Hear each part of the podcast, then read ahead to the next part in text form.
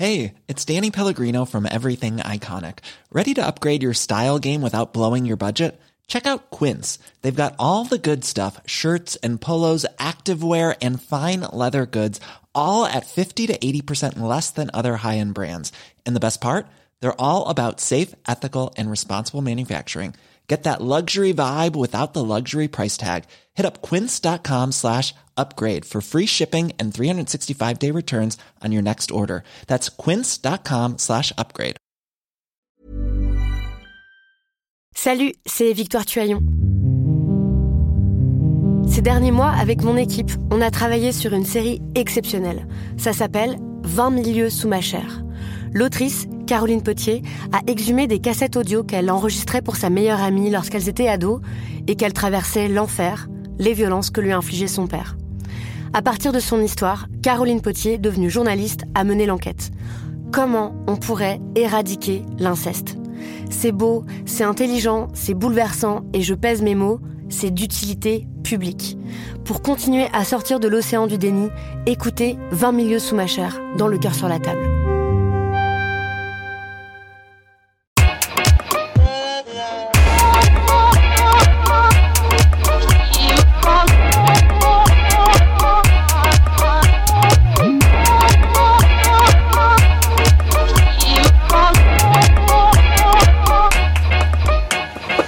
Bonjour Okaya. Bonjour Grace. Bienvenue dans ce nouvel épisode de Kif Taras, le podcast qui saute à pieds joints dans les questions raciales. Ici, on parle d'arabe, d'asiatique, de blanc, de rome, de noir, tout ça sans complexe.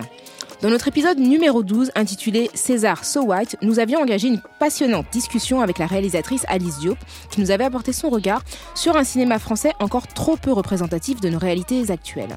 Heureusement, les choses bougent, notamment sous l'impulsion de réalisateurs et de réalisatrices non blancs et non blanches, capables d'offrir un regard frais sur la France d'aujourd'hui. Aussi, quand nous avons entendu parler d'un film français intitulé tout simplement Noir et racontant l'histoire d'un Français noir et militant, Grâce et moi nous sommes dit que c'était un sujet pour Kif Taras. Alors celui qui est à l'origine euh, de ce film s'appelle JP Zadi, c'est notre invité aujourd'hui. Salut JP. Salut Grâce, salut Rokaya, ça Salut va? JP, merci d'être là. Ouais, merci. à vous de m'avoir invité. Alors JP, tu es comédien, scénariste et réalisateur. Ton film Tout simplement Noir, que tu as réalisé avec John Wax, sort le 8 juillet sur nos écrans, enfin déconfiné. Exactement. À l'origine, il devait sortir le 15 avril et comme il y a eu les bails de coronavirus là, eh ben, ça a été déplacé au 8 juillet, voilà. Mais ce qu'on se dit, c'est que finalement, il y a un grand débat aujourd'hui en France sur le racisme et peut-être que ton film trouvera un écho différent. Oui, oui, oui, c'est vrai que ça a beaucoup euh, de résonance avec euh, l'époque actuelle, mais bon, c'était pas voulu, c'est comme ça. Mais j'ai l'impression que à, à n'importe quel moment, n'importe quelle date où on sort un truc où ça parle des Noirs, c'est toujours euh, d'actualité, quoi. Tellement la question, tu vois, tellement la question, en fait, en France, elle est pas réglée, quoi. c'est clair. Tu sais, euh, JP, peut-être que tu n'as pas écouté notre podcast auparavant, mais en fait, on a un rituel dans Kif Taras.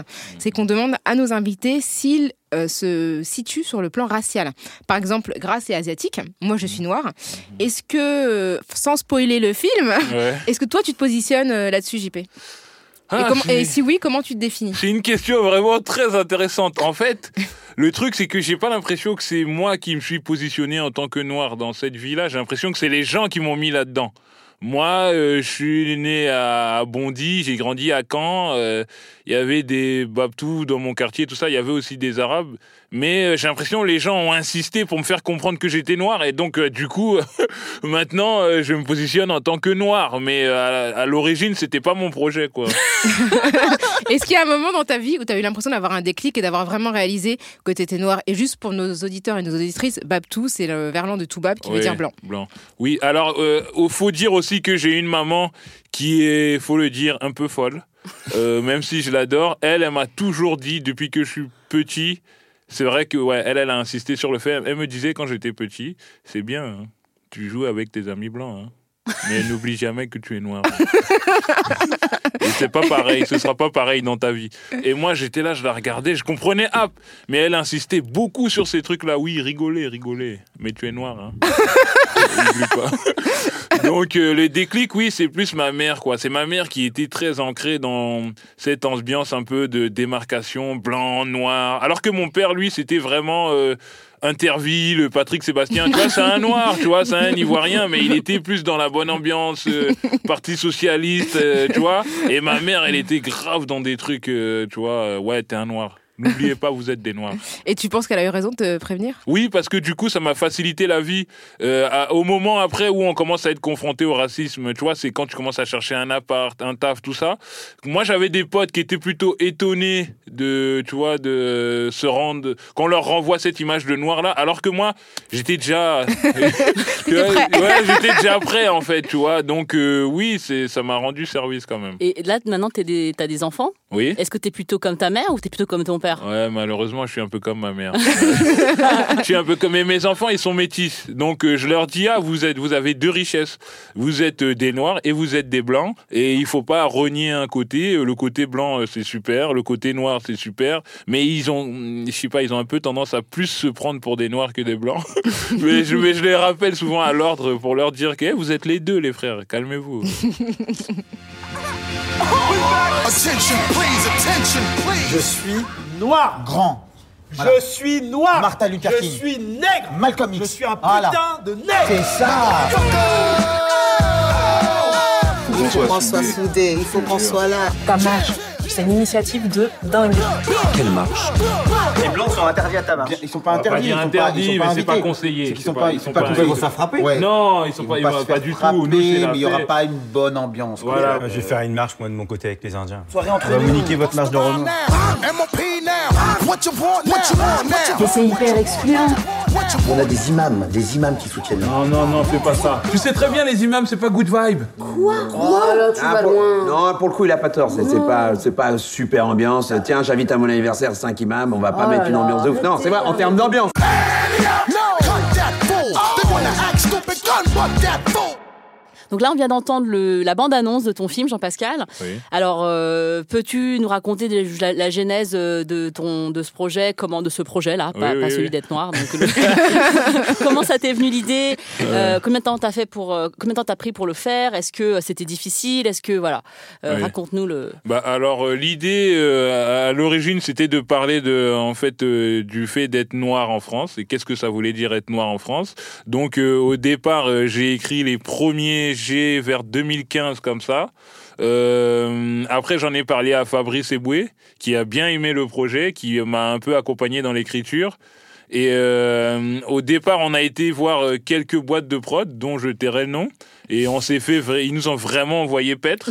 Et je me rappelle même qu'il y en a un gros producteur euh, vraiment français qui a fait plein de films et tout, qui a dit euh, sujet sur les Noirs en France, qu'est-ce qu'on en a à foutre Ça intéresse Oh personne. là, c'est chaud. Ouais, tu vois. Donc euh, et après j'ai rencontré Gaumont et donc euh, j'ai écrit le scénario et après John Wax comme moi je jouais dans le film, j'avais le rôle principal et ben j'ai demandé à ce que John Wax m'accompagne à la réalisation parce que je trouvais ça hyper dur pour un premier film de jouer, réaliser en même temps et donc euh, finalement après le film c'est devenu euh, bah, le film de John Wax, le mien, Fabrice et aussi Kamel Gemra qui a écrit le scénario avec moi.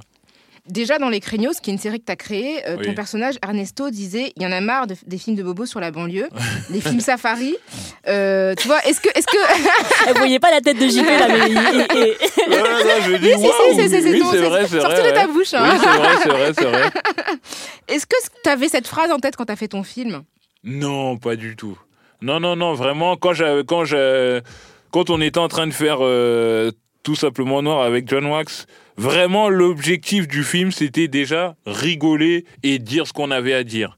Et, et en fait, le film, il a été fait euh, aussi, je pense, euh, dans, dans cette énergie positive d'avoir enfin la parole pour pouvoir dire ce qu'on a envie de dire. C'est pour ça qu'il y a plein de sujets qui sont abordés, parce que tu dis, ah voilà, il y a Gaumont qui me soutient là-dedans. Tout le monde a l'air OP, les acteurs sont OP. Vraiment, la dynamique du film, c'était s'exprimer et s'amuser. Parce qu'on savait qu'on avait. C'était une chance pour nous de. D'ailleurs, il y a plein d'acteurs qui m'ont dit pendant le tournage, mais comment t'as fait pour vendre ce scénario JP mais, mais, mais, mais je pense que c'était sur l'énergie et voilà l'énergie du truc c'était vraiment s'exprimer l'enthousiasme le bonheur la joie tu vois Et il n'y a aucun moment où euh, les personnes qui t'accompagnaient, les, finance- les gens qui finançaient le film ont Ouais. eu peur ou se sont dit, oula, euh, qu'est-ce qu'on a fait? Ou ont essayé de te. En tout cas, ils me l'ont pas transmis. Peut-être que peut-être qu'ils ont eu cette peur-là, mais ils me l'ont pas transmise. Ils ont toujours été Gaumont euh, euh, par l'intermédiaire de Marc Vadé et Franck Weber. Euh, ils m'ont toujours accompagné, même quand il y avait des mauvaises nouvelles, quand il y avait des parce que ça n'a pas été quand même euh, tout le monde n'a pas mis de l'argent dedans. Il y a que Canal Plus qui a mis l'argent dans le film. D'accord. Canal Plus et Gaumont, donc euh, je tairai les autres. Donc t'as pas a- eu de chaîne, d'autres chaînes on a euh, été RTL, voir d'autres chaînes, ils nous ont envoyé Petre et ils nous regardaient comme si on, est, on venait de la planète, tu vois, Mars, quoi. Et donc, euh, il y a eu quand même, voilà, des, des, euh, y en a qui nous envoyé Petre, donc il y a eu des mauvaises nouvelles. Et à aucun moment, j'ai senti que Gaumont a baissé les bras. Ils étaient toujours à fond. Ils- En fait, ils ont compris tout de suite l'intérêt du sujet. Bien avant le. Et c'était bien avant le livre Noir n'est pas français. Enfin. Non, noir n'est pas mon métier. c'est quoi c'est Il y y, a trop noir pour être française et noir n'est pas un- mon métier. Et t'as t'as fait un Oui, fait un mix, là. Non, c'est-à-dire que c'était c'est l'énergie. c'est- c'est Eric Zemmour qui s'est exprimé dans, ta, dans ton Sors corps. de là. ce corps, Brice Il a pris possession de ton corps. Non, non, non, non, c'était, voilà, ce que je veux dire, c'est que c'était une énergie qu'on a, c'était un truc que Gaumont a senti et que moi Ouais. j'ai senti et on avait envie de le faire. Ouais, donc finalement, il y avait vraiment un contexte où les gens se posaient des questions Ouais, et toi, tu l'as exactement. senti. Ouais, voilà. Mais comment tu fais pour, comme tu t'as dit là, tu- de faire un film, en même temps tu rigoles et en même temps tu portes un, un truc politique Parce que dans le cinéma français, on a quand même l'habi- l'habitude de c'est soit l'un, soit l'autre. C'est-à-dire Oui. soit tu fais un documentaire euh, que tout seul, hein, et soit tu fais une comédie pour tout le monde où justement il faut parler de rien de politique. Donc comment tu fais pour faire le, le pont Non, entre les deux? Parce que en fait, euh, déjà, euh, je pense que euh, dans notre parcours, d'ailleurs, à moi et John Wax, nous, on est des pauvres. On vient du peuple, tout ça et tout. Donc, euh, du coup.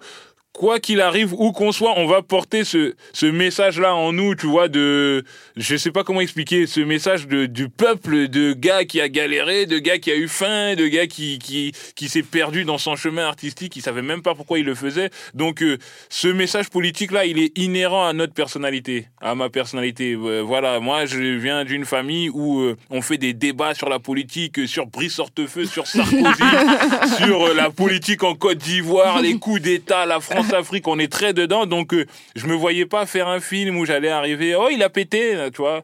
Ça, ça, ça m'intéressait pas, en fait. Donc, euh, du coup, euh, je trouve ça normal parce que ça fait partie de ma personnalité. Alors, le casting de ton film est très impressionnant. Euh, tu joues le premier rôle, mais on peut y voir de nombreuses personnalités, dont Lilian Thuram, Omar Sy, Fadili Camara, Fari, Joe Star, Ramzi Bedia, Melha Bedia, Claudia Tagbo, Cyril Hanouna, Vikash Dorasso, qu'on a reçu ici, euh, Karine Guilloc, Lucien Jean-Baptiste, Éric Judor, euh, Amel Chabi, Jonathan Putain. Cohen, Mathieu Kassovitz, Ahmed Silla, Eric Boinet Soprano et plein d'autres, dont notre ami Maboula Soumaoro. oui. Oui, oui, oui. oui, oui, oui, qui, euh, et, et tous donc, jouent leur propre rôle. Oui. Ce que je trouve super intéressant, c'est, bon, effectivement la qualité de l'affiche, mais aussi la variété des profils que tu mets en, en avant. Mm. On voit tous les personnages aborder la question noire avec leur sensibilité, parfois d'une manière pas très flatteuse hein, pour eux. hein. Ouais, je sais pas comment ouais. tu as fait ça, mais c'est très très fort. Comment tu as écrit chacun des personnages et est-ce que tu t'es euh, inspiré de leur personnalité dans la vraie vie? Oui, en fait, alors comment ça s'est passé pour l'écriture? C'est que je, dans chaque séquence, je voulais parler d'une thématique. Le, le sujet global, c'est qu'est-ce que c'est être noir en France? Comment se positionner quand on est noir en France, tout ça. Et chaque séquence, en fait, il y avait une thématique. Donc, par exemple, la thématique d'Éric Judor, c'était la thématique du Renoir qui s'est caché de sa négritude pour s'en sortir dans la vie. Et donc, à chaque thématique, je disais, mais qui peut bien interpréter ce truc-là Et je disais, Éric Judor. La thématique de, drôle, de les Noirs, euh, les Antillais les Africains, là, pour les frictions qui puissent, qui pouvaient y avoir et tout. Je me suis dit, qui peut bien interpréter ça? Bah, Je me suis dit, ah ouais, Lucien Jean-Baptiste et Fabrice Eboué. En fait, c'était plus par thème. Les acteurs, c'est venu après pour combler les thèmes, tu vois. D'accord. Et, euh, et donc, euh, finalement, l'écriture, elle a été simple. C'était qu'il fallait écrire le récit. Avec Kamel Gemra, on s'est pris la tête. On a écrit un récit avec un début, une fin, c'est-à-dire le mec qui veut faire la marche et à la fin, est-ce qu'il y arrive ou pas à faire sa marche? Est-ce qu'il y aura du monde? Et entre toutes ces étapes-là, il y avait des thématiques qui me... Voilà, les Arabes. Les Arabes qui voient que le buzz commence à monter autour de ma marche, tout ça, ils veulent se greffer au bail. et quand les Arabes veulent se greffer au bail, il y a le Juif aussi qui veut se greffer au bail. Tu vois, donc j'ai choisi les, les, les, génial. les personnalités qui, qui correspondaient le plus à des thématiques, quoi. Et quand je faisais mon truc sur, euh, sur euh, au tout début du film, il y a plein de mini vidéos que j'ai fait sur Internet pour faire du buzz et tout. Et mon personnage qui est plus, on va dire, euh, qui est animé par le fait de militer, mais qui est attiré aussi par le fait de briller et d'être dans la lumière. Ah, hum, je sais pas si je spoil le film, mais à un moment, il fait un truc sur l'esclavage et il fallait une militante qui vienne me voir et qui me dise Mais toi, t'es un malade, c'est pas marrant ce que tu fais. Ben là, je voulais Maboula, tu vois. En D'accord. fait, voilà, il y, avait des, des- des thématiques et je mettais les personnalités qui correspondaient au truc. Et moi, ce que je trouve vraiment, vraiment euh, bien dans ton film, parce que je l'ai vu euh, enfin, grâce à ta, ta production. Ouais. Et euh, T'as eu du mal à dire production. Ouais. T'as eu du mal, hein. Et euh, il y a vraiment une épine dorsale hyper euh, solide, classique, tu vois, Ouais. d'un- film. C'est-à-dire, euh, il y a un but, le personnage il a un but, ouais. il y va, il rame et tout ça. Ça, il évolue. euh. Et pour, euh, tu vois, dans, dans, dans- pour aller vers son but, il a tous ces personnages Ouais. qui sont hyper complexes. Oui, oui, oui. Et la complexité des personnages noirs, je Ouais. trouve ça hyper intéressant parce qu'on a de l'habitude de voir Ouais. déjà les noirs ils se ressemblent tous, euh, les noirs ils ont tous la même, la, la- tu sais, le même, ba- le même- la même backstory. Oui, oui, ils ont- oui, oui, oui. Soit c'est des gens du ghetto, soit bref, tu- on les connaît les dealers les machins. Et en fait, toi, toi dans ton récit, Mm. la complexité des personnages, elle est telle, c'est-à-dire qu'on on- se rend compte que euh, eh ben personne se ressemble en fait et qu'ils ont tous des, des trajectoires, des parcours euh, Ouais. et, et des positionnements par rapport à cette. euh, quand tu dis tout simplement noir, c'est c'est c'est simplifié, mais tous ces gens-là, ils sont pas tout simplement noirs. en fait. Exactement, exactement. Oui, tout à fait. Oui, en fait, euh, le message euh, un peu du film, c'est vraiment de dire, de mettre toutes les choses à plat et de sortir l'humanité des gens. Alors nous, euh, dans le sens où, par exemple, dans le film, il y a, je sais pas, il y a Farid qui est un producteur véreux et il y a moi. Tous les deux, on est noirs, mais on n'a rien en commun. Tu vois. Et finalement, le film, ça raconte que on, on nous dit qu'on est noirs, mais nous, entre noirs, on n'a rien en commun. Et ce qui nous rapproche, c'est plus le regard que les autres ils ont sur nous. C'est par exemple euh, dans la société actuelle, euh, je sais pas, moi et Rokaya, Rokaya elle est noire, moi je suis noir, mais en vrai de vrai on n'a rien en commun, si ce n'est comment les autres nous regardent. Et c'est ça qui nous rapproche. Mais donc le film, vraiment le cœur du film, c'est de montrer que euh, ce serait pas mal si un jour on arrêtait de nous voir en tant que noirs, en tant qu'asiatiques, en tant que robeux, en tant que juifs, et si on nous verrait euh, simplement euh, en, en tant qu'être humain. Et d'ailleurs, ça éviterait des drames comme les bails de George Floyd, Adama Traoré, tout ça, qui ont été vus comme des noirs, et donc on s'est permis de faire des choses sur eux. C'est exactement ce que dit euh, Pape Ndiaye, l'historien, dans son livre qui Ah, s'appelle La voilà. condition noire. Il dit Ouais. que le trait commun entre les noirs en France, c'est d'être vu, perçu et traité comme des noirs. Et c'est pas Ouais. tant une, c'est une expérience en fait collective. Oui. Donc c'est plus une expérience d'être vu dans un système qui met les noirs, euh, enfin qui les minore, Ouais. que vraiment une, une culture ou une essence. Quoi. Je trouve que c'est, c'est- bah, tu fais complètement écho à ce livre. euh, J'ai- Je 2008. fais quoi un historien hein, Oui. Pourtant, j'ai pas fait Un d'études. hein. historien, euh, qui Ah. enseigne à Sciences Po. Oh la vache Ah bah merci, ça me fait Ta plaisir. maman a bien travaillé. Ouais. Exactement. Et t'as pas, et t'as pas eu de, de mal à convaincre les comédiens de jouer ces rôles-là? Parce que c'est vrai que tu parles de Farid comme un producteur véreux. Ouais. En même temps, moi, je le connais pas, Farid. Ouais. Mais quand je vois le personnage, je trouve que c'est ça, ça, ça a l'air crédible. tu vois ce que je veux dire? Alors bon, je vais peut-être le mettre à dos, Non, mais je trouve que tout. je trouve que ça, franchement, ça ressemble à l'idée que tu dis ah bah oui, c'est vrai que ce côté un petit peu euh, de quelqu'un qui a une très haute estime de lui-même Ouais, et qui en même temps qui a vraiment envie de, de briller, Ouais, tu vois, mais d'une manière, euh, enfin voilà, de, qui, se- qui veut se poser comme une espèce de leader et tout. Ouais. Je trouve que c'est c'est crédible et que du coup tu dis est-ce que les- ils n'ont pas eu du mal à incarner ces rôles parce que tu dis que ça peut être dommageable pour leur image? Non, parce que finalement, en fait, euh, chacun joue ce que le public croit qu'il est. Et donc, je joue sur ce que le public croit, tu vois, sur ce que le public croit. Mais je te, pro- je te dis, je t'affirme que Farid, il est pas du tout comme ça. Farid, il est, Farid, il est méga gentil, il est méga humble. Non, mais c'est vrai en plus. Et en plus, c'est quelqu'un qui partage beaucoup, tu vois. Là, il a fait son comédie club, là. Mhm. Comme je dis, son petit bistrot. Il est vénère quand je dis ça. il a fait son, son Madame Sarfati là, tu vois. Il est grave dans la, dans, tu sais, il aide les gens, il aide les jeunes, les jeunes humoristes, il aime, il aide en fait. C'est quelqu'un, il est grave dans le partage. Et pour le coup, dans le film, c'est le gars qui est vraiment à l'opposé du, du, du, Ah oui. du rôle. Et euh, ouais, les, les gens, ils ont, ils ont accepté parce que finalement, euh, c'est aussi une, une- un gage d'intelligence d'avoir du recul sur soi. Ouais. Et euh, tout le monde a bien aimé, tout le monde a aimé euh, jouer sa partition parce que finalement il y avait un message général qui fédérait. Et franchement, ça n'a pas été si dur que ça. J'ai reçu quelques refus Mhm. de personnalités dont je tairai le nom. qui Ah, n'ont- mais, on va faire un épisode bonus avec tous les noms, tous les noms que tu vas taire. et, et, et, et en fait, euh, il y a des gens qui n'ont parce que voilà, ils n'avaient pas le second degré, ils n'avaient pas l'humour, mais je leur en veux pas du tout. Ils ont le droit, tu vois, c'est leur image, c'est leur truc. Mais mais mais les, tout le monde de manière générale a accepté de assez vite, quoi, franchement.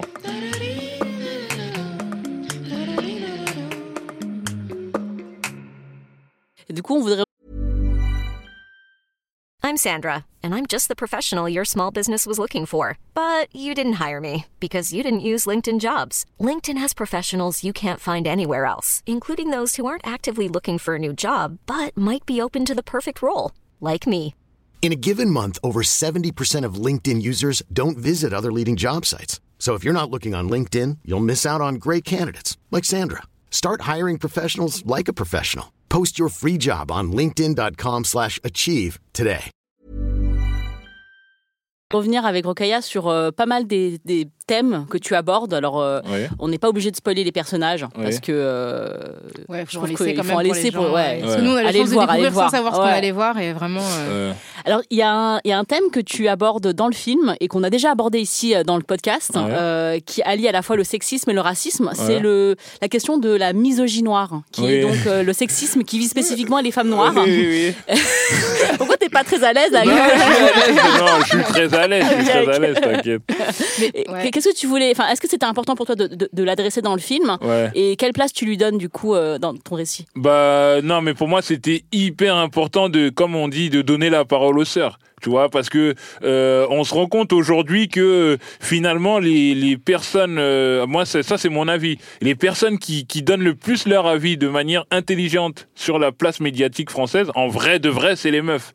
Et- Ouais. Non mais faut pas se mentir. Quand il y a quand il y a une Il m'a regardé en disant ça, c'est pour ça que je dis merci. non, mais elle sait très bien, sait très bien. Mais, plaisir. mais, mais pour moi, c'était important de, de parler de ça et de parler aussi du fait que, euh, je sais pas si c'est un problème ou si c'est quoi, mais il y a, il y a, c'est vrai que euh, l'homme noir, de manière générale, dans, dans sa considération des femmes, quand on voit les footballeurs, quand on voit les acteurs qui ont percé tout ça, alors je, maintenant, je dis pas que c'est bien ou c'est pas bien, mais on peut se poser la question de, de, de voir, mais pourquoi ils sont toujours avec des blanches ou des, ou des arabes, tu vois Donc c'était important pour moi de parler de ça, euh, de mettre ça sur la table et surtout donner la parole, mais pour que à la fin aussi, je renverse tout pour, pour montrer que finalement c'est pas si simple que ça et que tout est complexe et que tu vois. Et c'est ça que je trouve intéressant aussi dans le film, c'est que on n'est pas aux États-Unis. Mm. Et du coup, c'est vrai que la question de la dynamique des couples, avec notamment des mélanges qui sont beaucoup plus courants en France qu'aux États-Unis, bah, c'est Ouais. quelque chose de spécifiquement français. Oui, oui, et ça, c'est vrai que c'est rare qu'on interroge les Noirs de France dans le contexte français, Ouais. Où on va se mélanger beaucoup plus facilement, notamment dans le cadre d'union matrimoniale ou,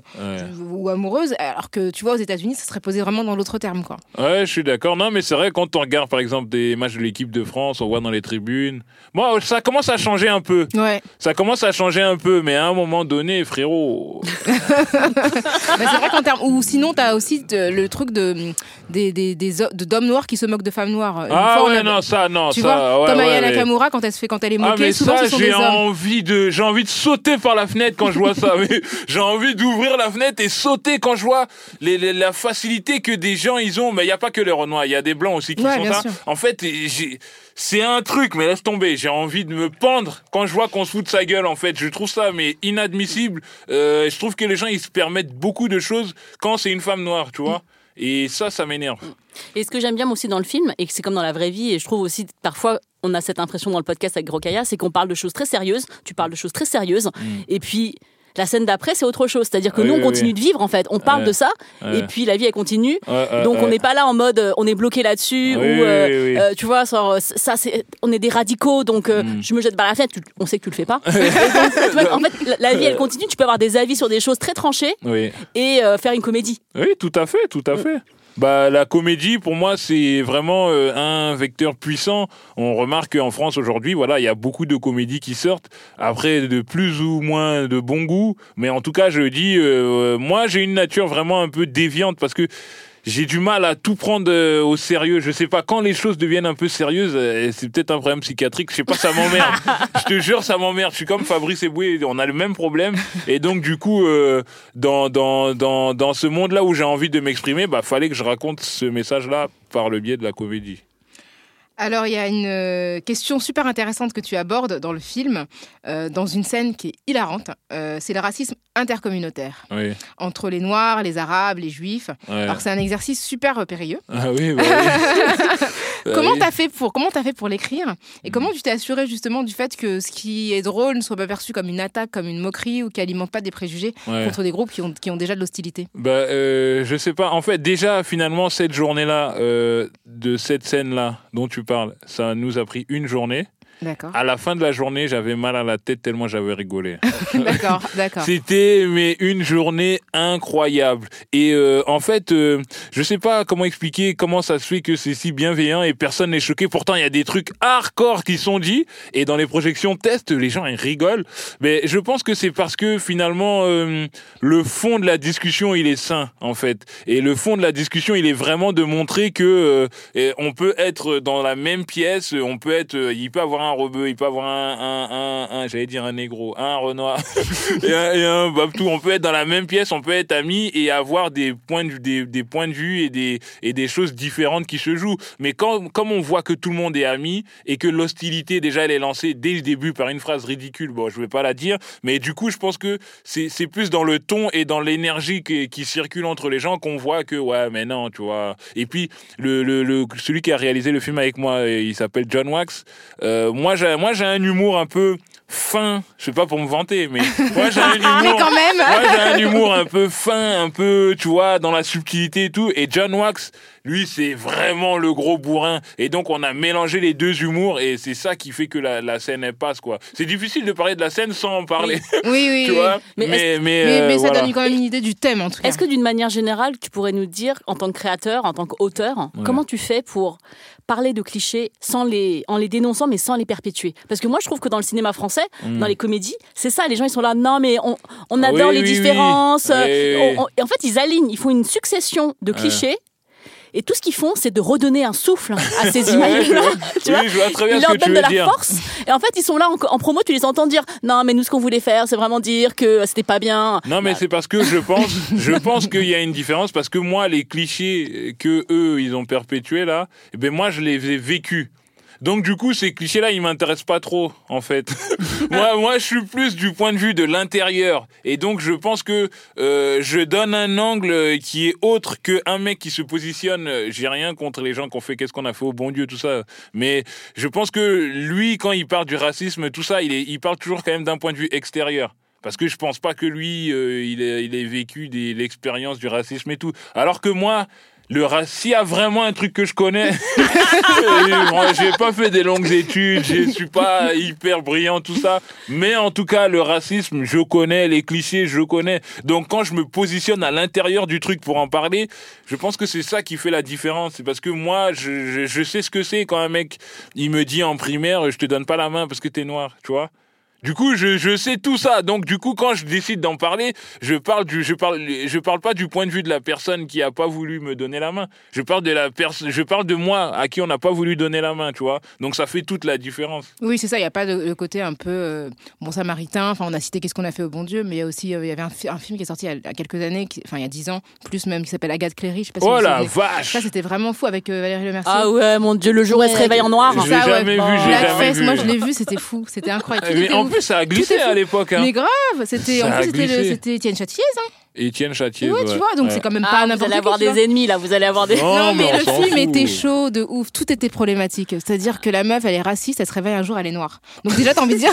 Donc être noire, en fait, c'est une malédiction. Ouais, c'est clair. Rien n'allait. Tout Ouais, et ah, c'était ouf. C'était Étienne vraiment. Châtier, j'ai rien contre lui, mais frérot, qu'est-ce qu'il va nous apprendre du racisme?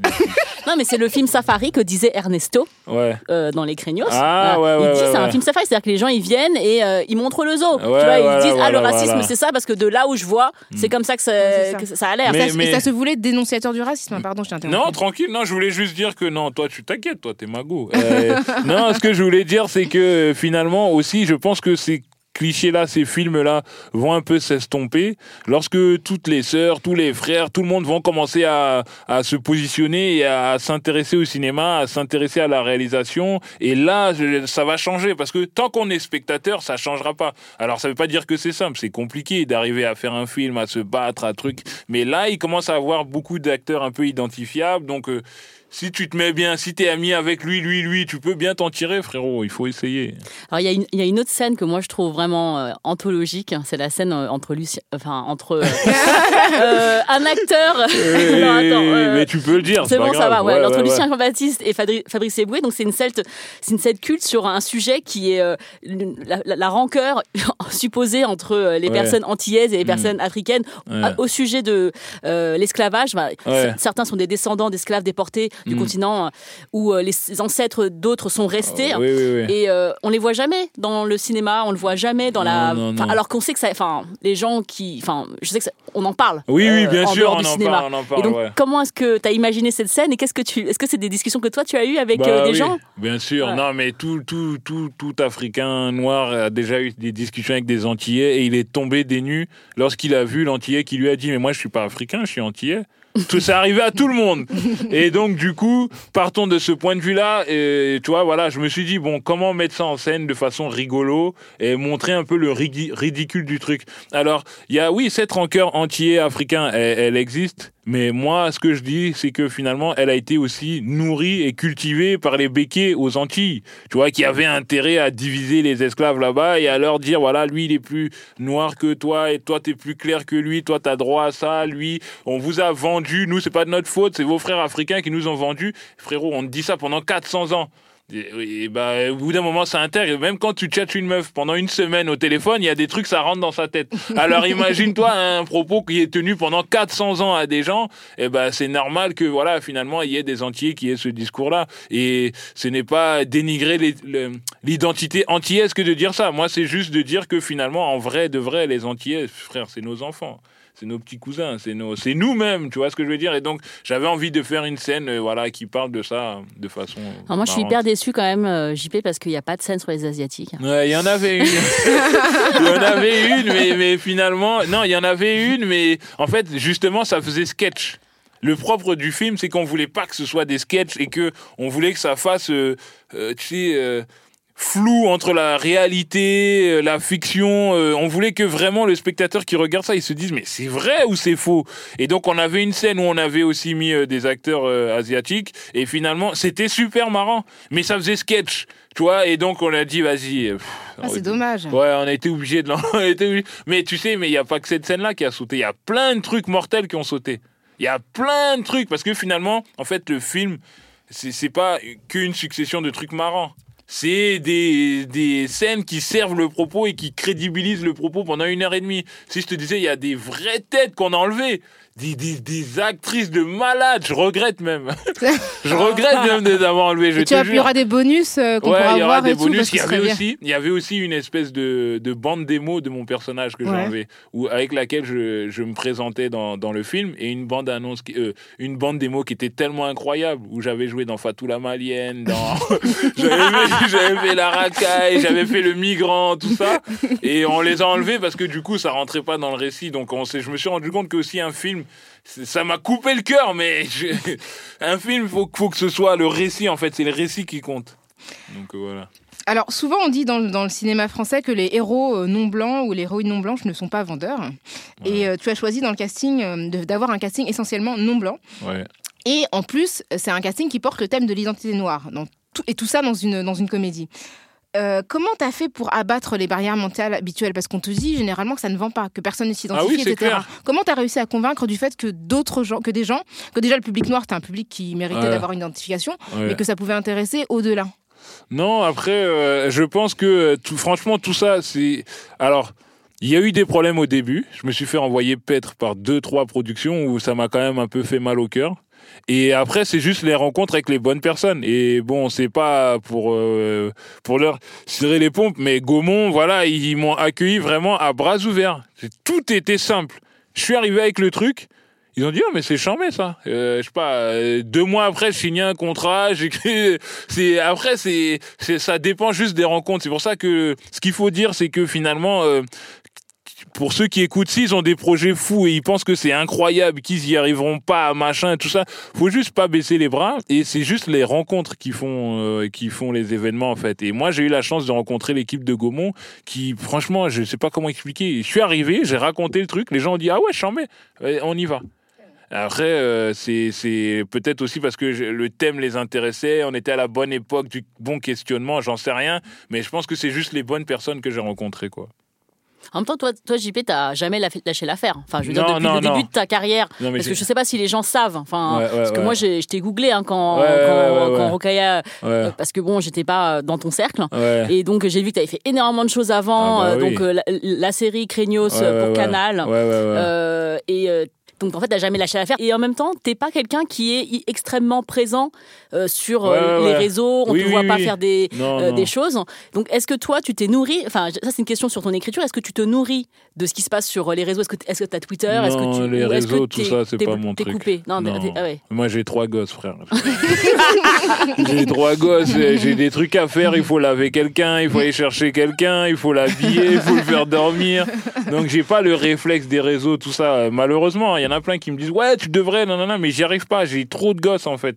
Donc, euh, Je, je- je m'identifie à ce que tu viens de dire. Tu vois ce que je veux dire et, et- et donc, euh, oui, euh, non, j'ai j'ai pas lâché l'affaire, mais parce qu'il y a un seul truc qui m'a toujours guidé, c'est, comment dire, c'est... hum, Déjà, j'ai toujours été guidé par le bonheur. C'est-à-dire que moi, j'ai du mal à faire un truc qui me rend pas heureux, en fait.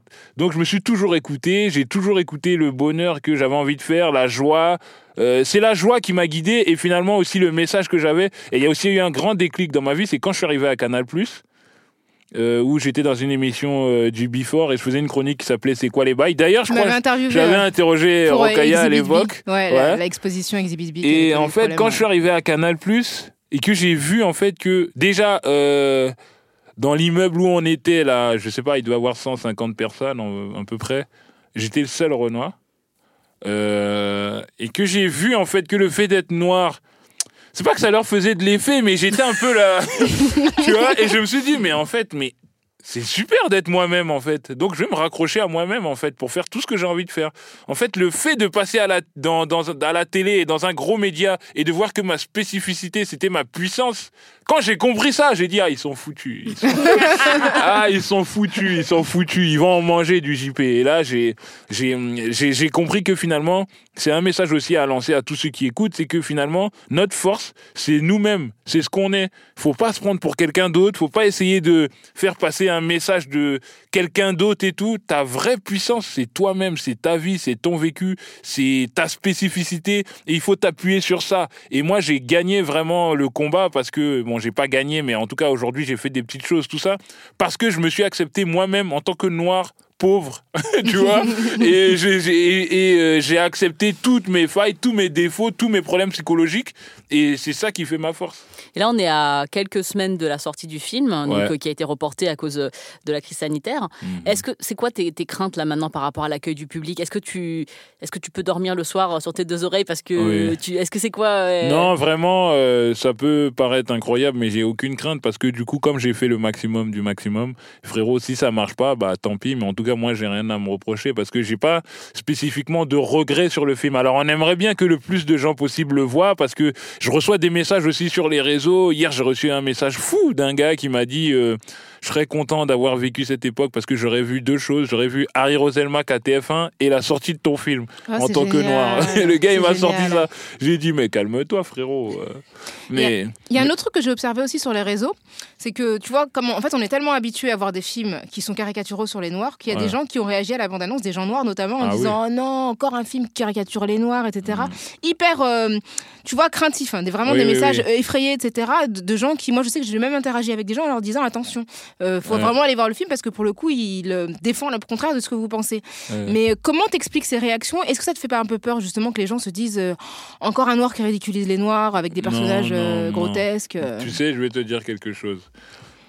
Quand Didier Deschamps il fait sa liste des 23, Mhm. on est les premiers à critiquer. Mhm. On dit pourquoi il a pas mis Benzema, pourquoi il a mis Giroud, pourquoi Atem Ben Arfa n'a pas joué l'Euro, tout ça. Donc quand tu sors un truc, c'est normal que tu te fasses critiquer.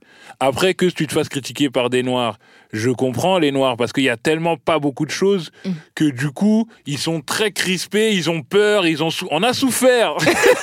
on a souffert. Le cinéma français nous a fait souffrir.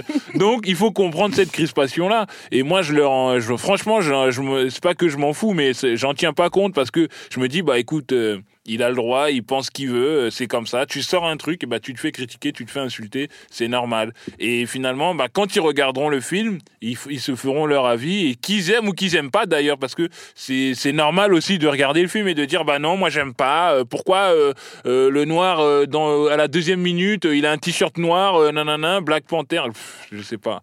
C'est normal, ça fait partie Ouais. de la critique, il faut accepter ça. Je suis très, je suis vacciné contre la critique en fait. Je vais te donner une, une anecdote. J'avais fait un film en 2008 qui s'appelait Cramé. C'était mon premier film. Et je l'avais sorti en DVD et euh, c'était en 2008 et il y avait la bande-annonce qui était sortie sur Dailymotion à l'époque. Un des premiers commentaires, je vous jure, je rigole pas, un des premiers commentaires c'était celui qui a fait ce film, c'est un fils de pute. Quand j'ai lu cette critique-là, en fait, tout a été clair dans ma tête. J'ai dit, ah, mais en fait, les gens, ils sont là pour se défouler, en fait. Ah, parce que là, c'est vraiment, c'est gratuit. Et du coup, tout passe maintenant, il n'y a aucun problème. Est-ce que c'est ce film qui est sorti en DVD que tu as retrouvé à la Fnac dans la section hip-hop? Oui, c'est ça, c'est ça. oui, oui, c'est ça, c'est ça. C'est ce film-là, ouais. C'était euh, c'était cramé, mon tout premier film, ouais.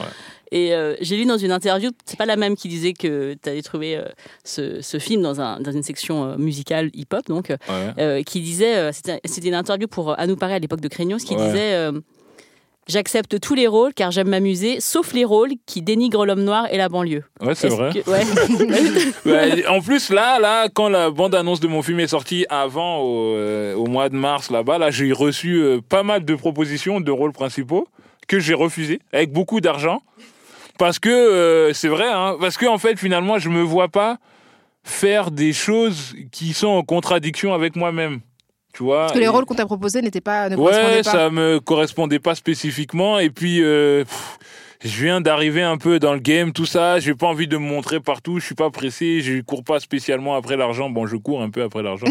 mais, mais euh, oui, euh, non, faire un film où tu vas entretenir le cliché de quelqu'un. Parce que être acteur, c'est ça en fait. C'est être au service d'un propos. Donc le réalisateur là, je le connais pas, il m'a envoyé un scénario, je sais pas ce qu'il pense tout ça.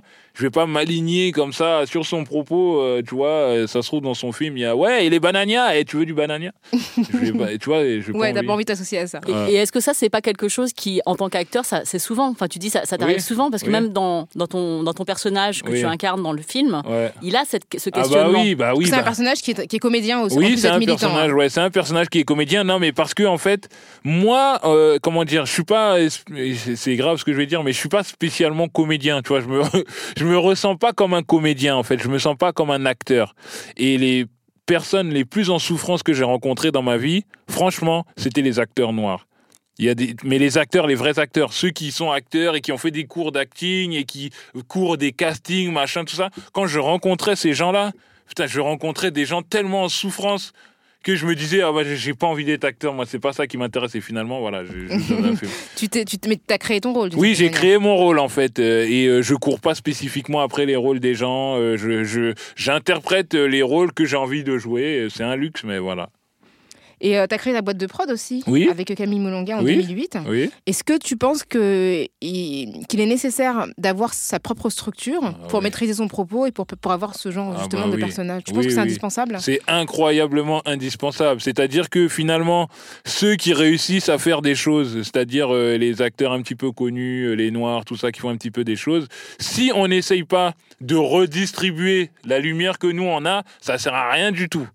C'est-à-dire que si t'es arrivé là, t'es arrivé là grâce à certaines personnes. Et ben ton rôle à toi, c'est d'essayer de redistribuer derrière en faisant émerger d'autres gens. Et plus d'autres gens vont réaliser leur leur euh, projet qu'on aura produit, et ben plus le cinéma sera divers et plus on acceptera ça et plus tout le monde gagne en fait. Ça sert à rien qu'il y ait un seul mec qui est une star et tout tout le monde est en galère. Donc euh, finalement, moi, moi c'est comme ça que je vois la, chose. En tout cas, pour moi, c'est importantissime d'avoir sa propre structure et de produire des choses librement pour pouvoir ma- maîtriser le propos et surtout donner la parole à d'autres gens qui peut-être même sont plus talentueux que toi. tu vois ce que je veux dire? Il faut l'accepter. Nous, moi, je suis là parce que j'ai eu un petit peu de chance, j'ai rencontré les bonnes personnes, je me suis un petit peu débrouillé, mais c'est sûr qu'il y a des gens beaucoup plus talentueux que moi qui sont là et qui ont droit à avoir la parole. Et si nous, on fait pas le maximum, euh, je sais pas qui va faire. Eh ben merci, c'était super. Ouais, vraiment, euh, merci euh, Euh, JP d'être à venu nous avoir parlé de Tout Simplement Noir qui sort donc le 8 juillet. Ouais, le 8 juillet, ouais. Euh, Tu as réalisé avec John Wax. Exactement, avec Johnny 94, mon gars. Moi, je suis vraiment ravie qu'on ait eu cette conversation ici dans, dans Kif Taras parce que je me suis retrouvée dans plein de choses. Je suis pas noire, mais je me suis retrouvée dans plein de choses dans ton film. Euh. Donc, euh, je, je vous encourage les gens à aller soutenir euh, et aller rigoler euh, en salle. D'autant plus que c'est un des rares films où en fait on n'a pas de filtre blanc en fait pour. euh, Ouais. Il y a pas de white gaze, Voilà, exactement. dis, ouais. Et ça c'est vraiment, euh, c'est vraiment très rare parce que c'est ce que tu disais tout à l'heure, c'est que tous les films qui veulent engager des questions sur euh, les identités, etc., sont filtrés par un regard euh, de personnes blanches. Ouais. Et du coup, on n'arrive pas vraiment à retranscrire l'expérience des personnes euh, qui, qui vivent le racisme au quotidien. Quoi. Donc Ouais, toi, tu as ouais, vraiment ouais. réussi à faire ça. Ah de bah merci, c'est gentil. N'hésitez pas à aller voir le film et à nous dire ce que vous en avez pensé sur les réseaux, même si JP lira pas, avec le hashtag. On lui transmettra. Kiftaras. Euh, Écrivez-nous à kiftaras at binge.audio ou contactez-nous euh, avec euh, le hashtag Kiftaras ou le at Kiftaras sur Twitter et sur Facebook. Kiftaras est un podcast produit par Binge Audio et réalisé par Mathieu Thévenon. On se retrouve dans 15 jours pour une nouvelle plongée dans les questions raciales. Salut JP. Salut, Salut, JP, les merci. filles, salut. Merci. Salut Grâce. Salut Rokaya.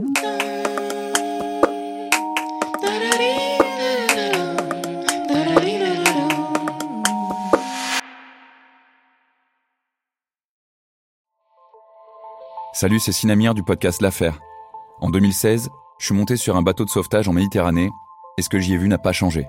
En tout, depuis 10 ans, on compte même près de 30 000 morts sur cette mer. Alors, dans le naufrage, notre nouvelle enquête, j'ai voulu raconter un cas concret. Comment 130 personnes sont mortes en 2021 à la frontière de l'Europe, malgré des dizaines d'appels de détresse. Qui n'a pas pu les sauver? Et pourquoi? Qui étaient ces disparus? Et surtout, comment on en est arrivé à ne plus parler de 130 personnes qui meurent le même jour sur un bateau au milieu de la Méditerranée? Le naufrage, c'est la nouvelle série du podcast L'Affaire de Paradiso Média. Une enquête que vous pouvez retrouver gratuitement chaque semaine à partir du 27 mars 2024 sur toutes les applications de podcast.